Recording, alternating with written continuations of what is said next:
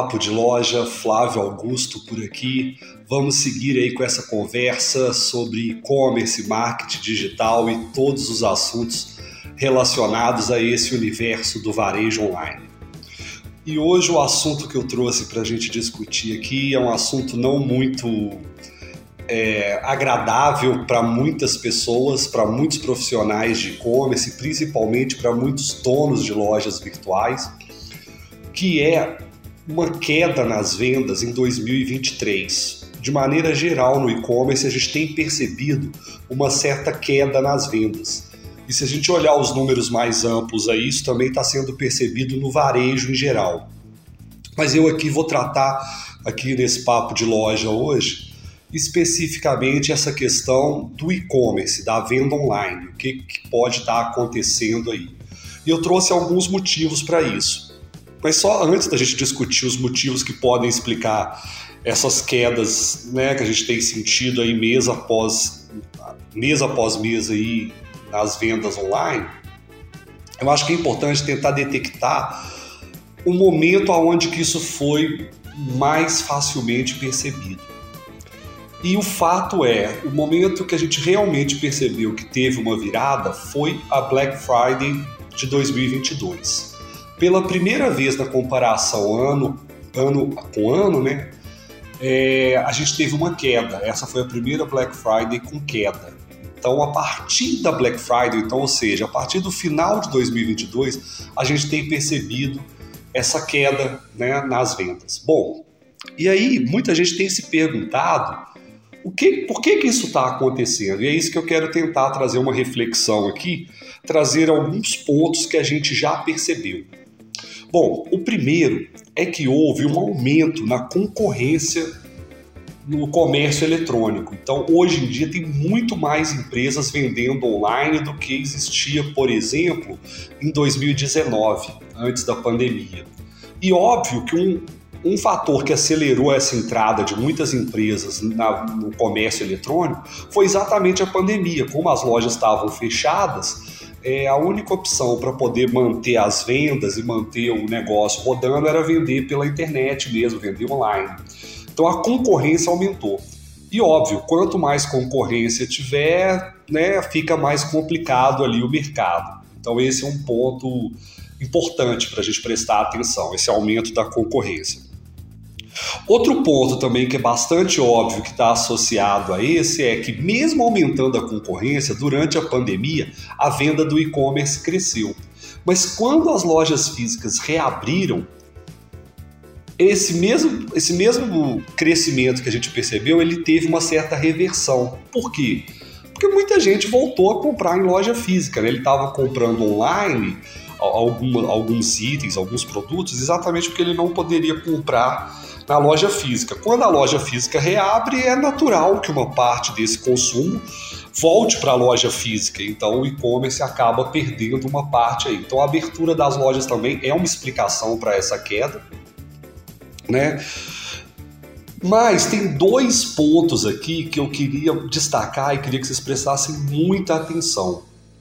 O primeiro é que assim, muita gente criou loja virtual de uma maneira assim muito improvisada, muito rápida, muito sem planejamento. Então, isso acabou gerando também é, muitas lojas que não têm uma experiência de compra muito positiva, porque a pessoa teve que, de repente, criar uma loja de qualquer jeito. E essa má experiência de compra, seja no uso da loja, seja no processo de entrega, seja na questão de atendimento, de informação que dá para o consumidor, isso também tem impactado bastante.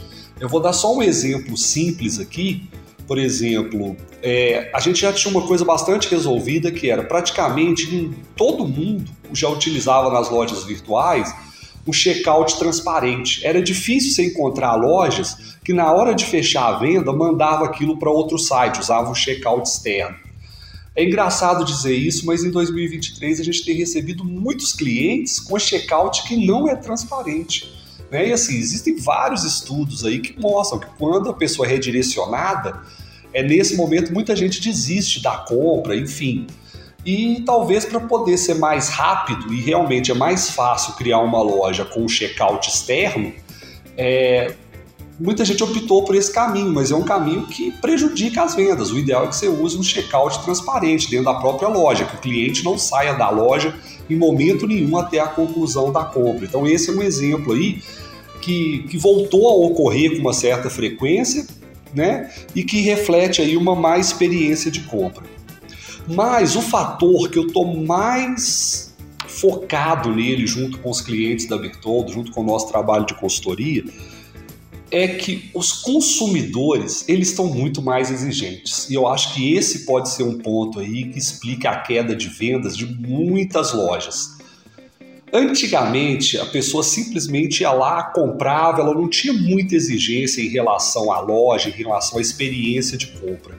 O que eu percebo é que nesse processo aí, principalmente agora da pandemia que acelerou aí essas questões do comércio eletrônico, as pessoas não só passaram a comprar mais online, mas elas também estão mais exigentes para realizar essa compra. Então elas não vão fazer a compra em qualquer site. Se elas perceberem alguma coisa estranha, elas abandonam aquele processo e compram em outra loja.